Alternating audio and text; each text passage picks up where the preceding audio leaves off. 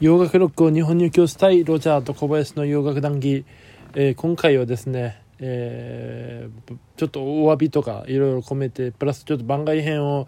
やってみようと思うわけなんですけど最近ですね、えー、ここ23ヶ月ぐらいかなちょっと投稿してませんで、えー、まあ、理由はですね、まあ、著しいあの何て言うんですかあのコンディションというかテンションの低下と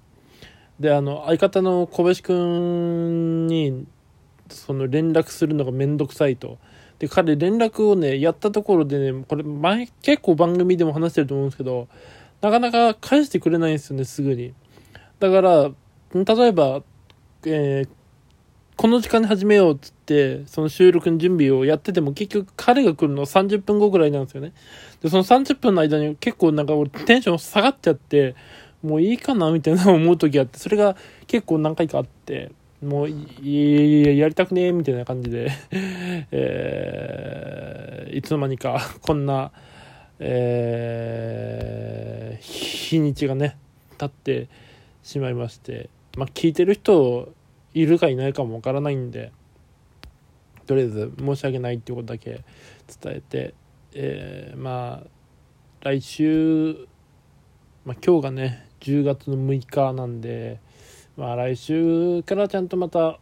更新をね言い合っていければいいなって思ってますけども。で今回番外編で何を話すかっていうとですね、まあ、これで12分間持つのかどうかっていうところですごい疑問があるんですけど、えー、僕のね僕のっていうか俺のねあの洋楽遍歴というかその音楽遍歴みたいなのちょっと話してみようかなって思うわけなんですけどあの僕はもう俺がね本当に最初に洋楽を聴いたっていうのはあの僕もう僕でいいや、うん、自分のねあの家に昔だ誰か多分おじさんとかなのかな？があの撮ってた VHS のビデオがあってでそのビデオ結構見るのが好きだったんです。例えばドラえもんのあのねじ巻きシティ冒険記とか映画のあれが入ってたりとかムーミンあの楽しいムーミンカの方のムーミンが入ってたりとかあとはあの何だったっけあれ。あのピンク・レディーの SOS がなんかオープニングで使われてた子供向け番組みたいなのがあってとかアンパンマンとか結構入ってたりとかしてでとか漫画日本昔話とかねあってあとルパン三世のロシアより愛を込めてとかあのドラゴンボールの映画劇場版の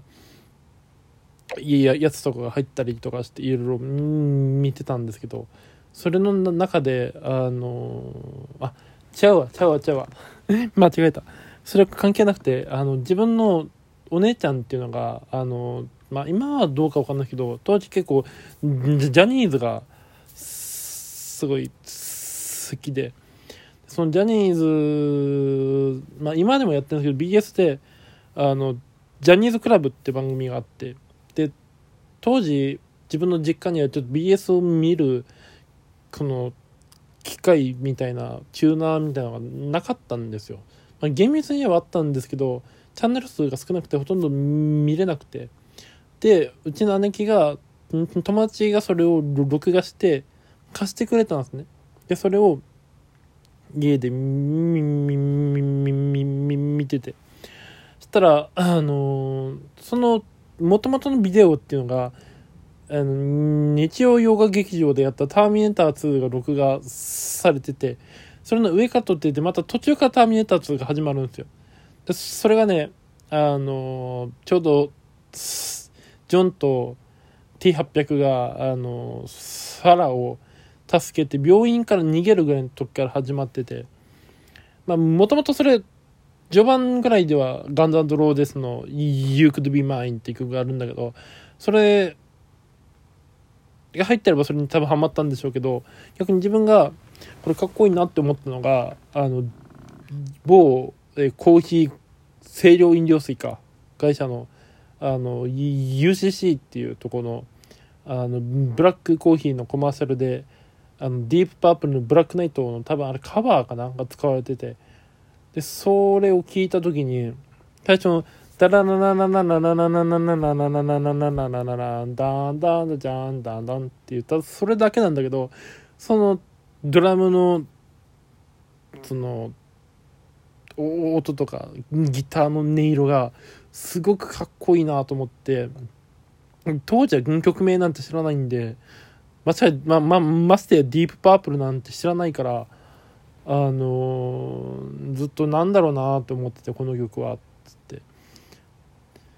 で、えー、小学校1年ぐらいになってずっとなんかヒーローものとか邦楽にはまって。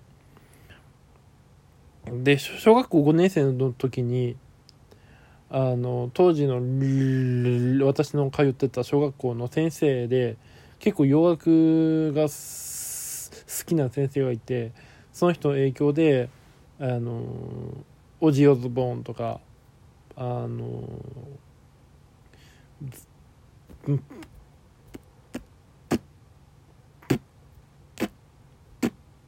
ポリスとか。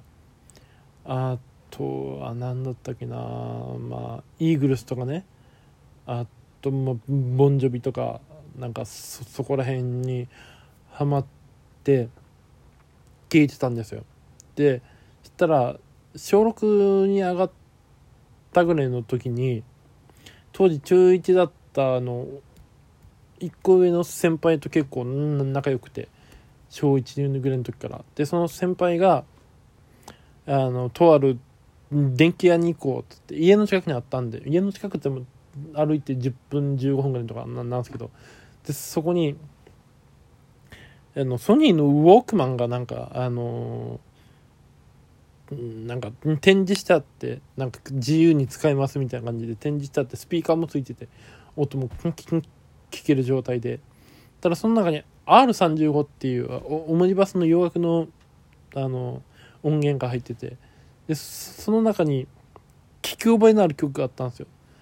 まあ簡単に言ったらそれがディープアップルブラックナイトで。その時にその曲の存在知ってうわかっこいいこれって思ってそっからハードロックにハマってで中学の時まあ小学校の時からやってましたけど中学の時にあのグランドセフトオートっていうあのゲームにねハマってロックスターゲームスのゲームにハマってあれのね、えー、バイスシティストーリーズっていうのがあってでそのバイスシティストーリーズっていうののそのゲームの中であのラジオ局があるんですよ。要はサウンドトラックみたいな感じで。でその中に V ロックっていうあのヘビーメタルとかハードロックの専門のチャンネルがあってでそれを聞いてていろいろハマってたんですね。例えばアクセプトの「 Balls to the Wall」とかディオの「Holy Diver」でオートグラフの何だかなあれ、えー、 Turn Up the Radio じゃなくて何だったかな。 All I'm Gonna Take だったかな。で、えー、テッド・ニュージェントの「Strangle」hold。でラットの Round and Round。でクイーンズ・ライクの Queen of the Reich。でモトリークルーの Looks That Kill。であとはジューダスの Hellion Electric Eye とか。あとスコーピオンの Rock You Like a Hurricane とか。もうそうそうたる HRHM の名曲でそっからすごいヘビーメタルにはまってでヘビーメタルとかまあ普通のロックとかも聴いてましたけどボデビッド・ボウイとかあとはちょっとピンク・フロイドもその時聴いててキング・クリムゾンも聴いてたな。でもそこまでプログレにはまることがまだなくて。で高校に入った時にあの高校のんまあ高校がねちょっと結構都会ででその時ぐらいからちょうど CD を買い集めててでその時にもキスも聞いてたな。で買い集めてる時にで買い集めながらも CD レンタルしてデータを入れたりとかやってて。でちょうどね多分高1か高2の時に1000円で10枚借りれた時があってでその時にバンバン借りまくってでその時ぐらいにちょうどもうピンク・フロイドとかキング・クリムゾンとかイエスとかちょっとプログレを聞くようになってラッシュもその頃かな？ぐらいに好きになってで、えー、同じタイミングでアイアンメイデンとかデフレパードにもハマって、まあ、NWBHM 勢にハマり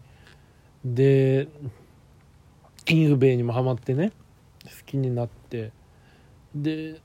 高3の時にあのデビッド・ボーイがお亡くなりになりまして。でも俺その時にもう普通にボーイが大好きだったんでベスト版借りてベスト版をずっと聴いてて